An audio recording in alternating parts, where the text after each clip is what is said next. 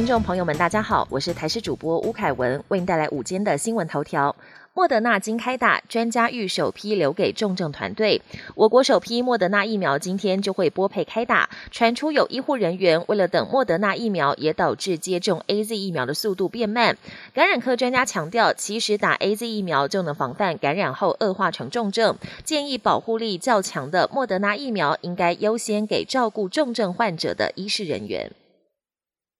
午后强对流惊起，连下四天，中南部留意短时强降雨。今天到周六午后亦有强对流发展，带来局部阵雨或雷雨，近山区及部分平地受到影响，有剧烈天气发生的几率。周五起，南海有热带扰动发展，将导致南海的西南气流增强，约在下周一前后抵达台湾附近，配合仍在北部海面徘徊的梅雨封面，将有连续几天为中南部带来大量降雨的条件。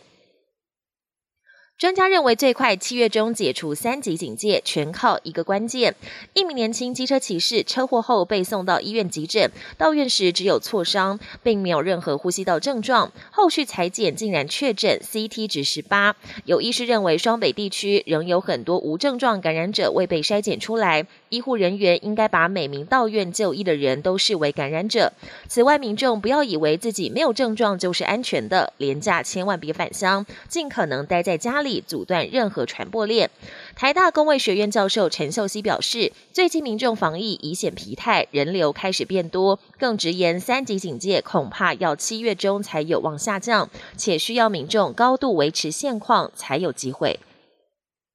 国际焦点：美澳合作破重案，FBI 加密 App 掌握犯罪讯息。近来，美国、澳洲和欧洲各国警方破获多达数吨毒品和数千万美元犯罪金流，并且逮捕超过八百人。这一切都是因为掌握犯罪分子间的沟通讯息。原来，犯罪分子爱用的加密通讯软体幕后的开发者正是美国联邦调查局。犯罪分子自以为可以瞒天过海，殊不知早已落入 FBI 不好的陷阱。A Z 加辉瑞，南韩启动五百人疫苗混打临床试验。继莫德纳和交生疫苗在本月初抵达南韩之后，今天又将有六十五万剂辉瑞疫苗抵达仁川机场。目前，南韩也启动疫苗混打临床研究，安排第一剂注射 A Z，第二剂注射辉瑞或是其他厂牌的疫苗，观察交叉接种的效果。另一方面，韩国官方表示，六月底前有望让一千四百万人接种第一剂。但仍只占人口的百分之二十五，还是提醒民众防疫不能松懈。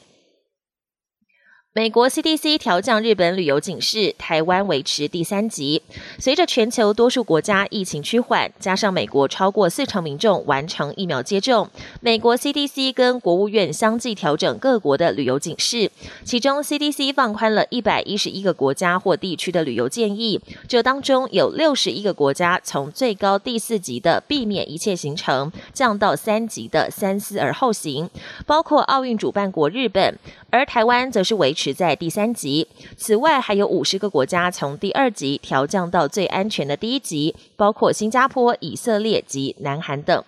本节新闻由台视新闻制作，感谢您的收听。更多内容请锁定台视各界新闻与台视新闻 YouTube 频道。